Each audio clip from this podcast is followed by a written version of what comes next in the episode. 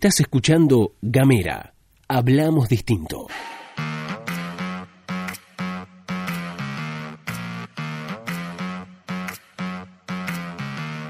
Hola, ¿qué tal? ¿Cómo te va? Bienvenido, bienvenida, bienvenida una vez más a la pastilla de Gamera, este micro informativo que distribuimos de lunes a viernes. Mi nombre es Luz Escarpati y como es habitual me acompaña Gastón Lodos. Y aquí estamos con ustedes. Hoy te vamos a pedir algo muy, muy, muy importante. Sabés que habitualmente no nos gusta estar pidiendo cosas así, pero bueno, nosotros enviamos, como sabés, la pastilla de Gamera por WhatsApp y tuvimos un problema muy, muy grave con este sistema, con lo cual te pedimos por única vez que si no nos escribís habitualmente, lo hagas. Si te llega la pastilla de Gamera, si te llegó hoy 3 de diciembre vía WhatsApp, nos escribas, nos mandes un emoji o cualquier cosa, un hola, necesitamos chequear que esté llegando la pastilla, así que ya sabes, por hoy, solo por hoy, si te llegó la pastilla por WhatsApp, escribinos, hacénoslo saber para ver cómo, cómo seguimos, porque bueno, WhatsApp se estuvo poniendo un poquito hortiva en la jornada de ayer 2 de diciembre, así que por favor te pedimos, danos una manito con eso. Ahora te contamos las noticias. Y arrancamos con algunas ambientales porque ayer se reunió la Comisión de Recursos Naturales de la Cámara Legislativa Provincial que preside la legisladora Mónica Costa de El Bloque Forja. En ese encuentro se discutió el proyecto presentado por Pablo Villegas y que busca prohibir la salmonicultura en toda la provincia. Las exportaciones de la industria pesquera son de las que más generan cantidad de divisas, siempre por debajo de los hidrocarburos. Por eso, en el marco de la discusión sobre matriz productiva y la extensión del subrégimen industrial, no es descabellado pensar en el desarrollo de la industria pesquera. Quien expuso en la comisión fue el secretario de Industria de la provincia, Juan Ignacio García, y aclaró que con la industria salmonera el desarrollo es muy limitado en cuanto al derrame local que puede generar y dio como ejemplo que no generaría más de 200 puestos de trabajo para toda la provincia. Las salmoneras son jaulas que se colocan en espacios de agua, como podría ser el canal Beagle, donde se meten bocha de salmónidos. Son fuertemente discutidas por las organizaciones ambientales porque indican que la contaminación que generan es muy alta. El fondo marino se llena de los antibióticos que usan en esos peces y se pierde la biodiversidad, es decir, se van perdiendo las otras especies que habitan en ese lugar y por lo tanto afecta de forma directa a la pesca artesanal. Todos, científicos, productores, legisladores y militantes del ambientalismo estuvieron de acuerdo en prohibir las salmoneras en agua a gran escala. Fabián Valdés, productor de trucha arco iris de Almanza, cuyo criadero de truchas es en tierra, manifestó algunas consideraciones sobre el proyecto en la reunión de comisión. Hoy si esta ley sale así tal cual está, directamente prohíbe todo lo que es salmonicultura en, Tierra del Fuego.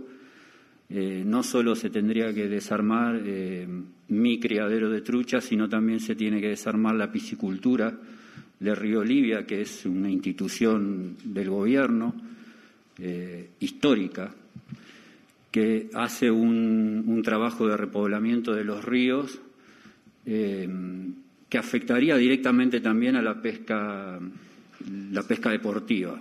Valdés aclaró que está en contra del modelo de producción intensiva de salmónidos. Por eso pidió que el proyecto contemple otras formas de producción que son más amigables con el ambiente. En este tren de ambientales también tenemos que contarles que finalmente Gustavo Melella, el gobernador de la provincia, emitió el decreto por el cual otorga cierto grado de protección a Península Mitre. Vamos a cambiar de tema si te parece porque volvemos a hablar del concurso para emplear el Superior Tribunal de Justicia que está llevando a cabo el Consejo de la Magistratura. Se conoció esta semana, como te habíamos contado, que la mesa de mujeres del gremio de judiciales impugnó la candidatura de Ernesto Loeffler, hoy juez de Cámara, por haberle negado en su momento la condición de víctima de trata a Ali Kakinan. Bueno, ahora tenemos otra noticia. Porque es el turno de Felicita Maistei Marcó, jueza correccional de Ushuaia, que también se presentó en el concurso para ampliar el Superior Tribunal de Justicia. Las mesas multisectoriales de derechos humanos, tanto de Río Grande como de Ushuaia, impugnaron su candidatura por las declaraciones negacionistas que tiró a través de su cuenta de Twitter hace bastante tiempo atrás. Las organizaciones pidieron a los siete hombres del Consejo de la Magistratura que tengan en cuenta estos antecedentes. Y así garantizar una institución que respete los derechos fundamentales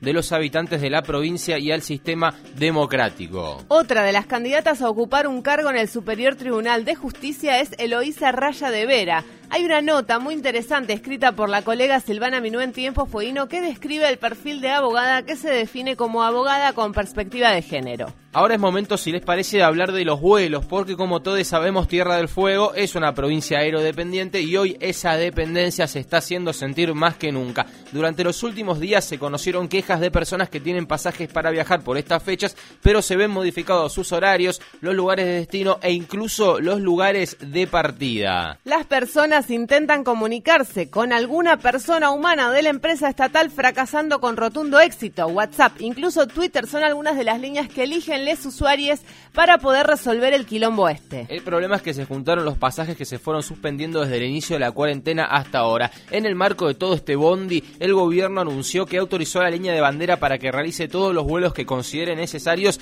desde este primero de diciembre, con el objetivo de garantizar la conectividad de la isla con el continente. Así que, bueno, está bastante enquilombado el tema de los viajes. Vamos a hablar de las jubilaciones nacionales, ¿te parece? Dale, porque tras una reunión en Casa Rosada con la titular del ANSES, Fernanda Raberta, y el ministro de Trabajo, Claudio Moroni, el presidente Alberto Fernández decidió modificar el proyecto de ley de movilidad jubilatoria para que la actualización de los saberes jubilatorios sea trimestral en vez de semestral, como planteaba el proyecto original, por lo tanto habrá cuatro incrementos al año. Además, por pedido del bloque del Frente de Todos de Senadores, el aumento del 5% que se dio ahora en diciembre no va a ser a cuenta del que se va a otorgar en marzo de 2021 como iba a ser inicialmente. Todo esto surge como noticia porque hoy desde las 11 de la mañana el Senado comienza a trabajar sobre el proyecto de ley ya que Raberta y Moroni se van a presentar en las comisiones de Trabajo y Previsión Social y de Presupuesto y Hacienda para contar qué onda la nueva movilidad jubilatoria. El proyecto de ley propone que los aumentos se definan mediante una fórmula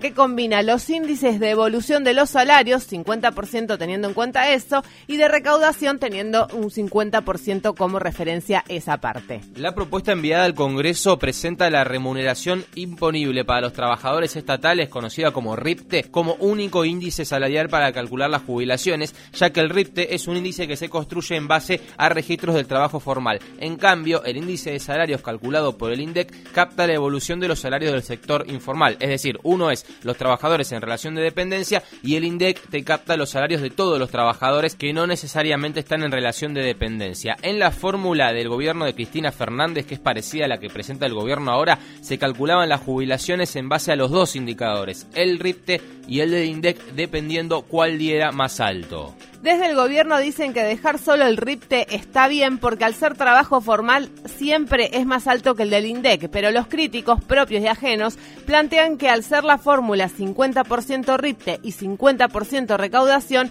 es más baja que cuando era 50 RIPTE y 50 INDEC. Veremos cómo avanza entonces con la discusión. Vamos con Noti Vacuna, vamos con el Noti Vacuna del día de hoy porque tenemos dos noticias relacionadas a la Argentina. Por un lado, las empresas estadounidenses Pfizer y la alemana BioNTech que recibieron autorización recientemente de uso de emergencia de sus vacunas contra el coronavirus en el Reino Unido y van a empezar a vacunar este martes. Allá presentaron el mismo pedido de permiso ante la ANMAT que ya está evaluando además la ANMAT las vacunas de Oxford y la rusa Sputnik. Esto lo confirmó a Telam el ministro de Salud Ginés González García. Lo que Pfizer presentó ante la ANMAT es el pedido de autorización de emergencia, que es lo que se está pidiendo en todo el mundo, porque los estudios de fase 3 todavía no han terminado en ninguna vacuna, aseguró el ministro. En resumen, la vacuna de Pfizer es otra más que se suma a empezar al trámite para poder realizar la vacunación en Argentina. Por otro lado, nos vamos a Rusia, ya que el director general del Russian Direct Investment Fund,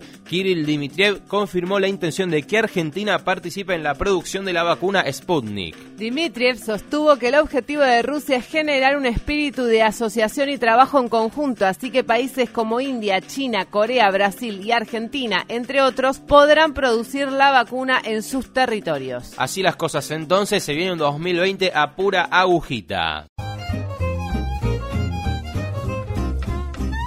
Nos vamos, nos despedimos, esto ha sido todo por hoy. Recordá por favor darnos una manito como te pedíamos al principio de la pastilla. Si recibiste este contenido por WhatsApp hoy, solo por hoy, mandanos un mensaje para confirmarnos. Hasta la próxima.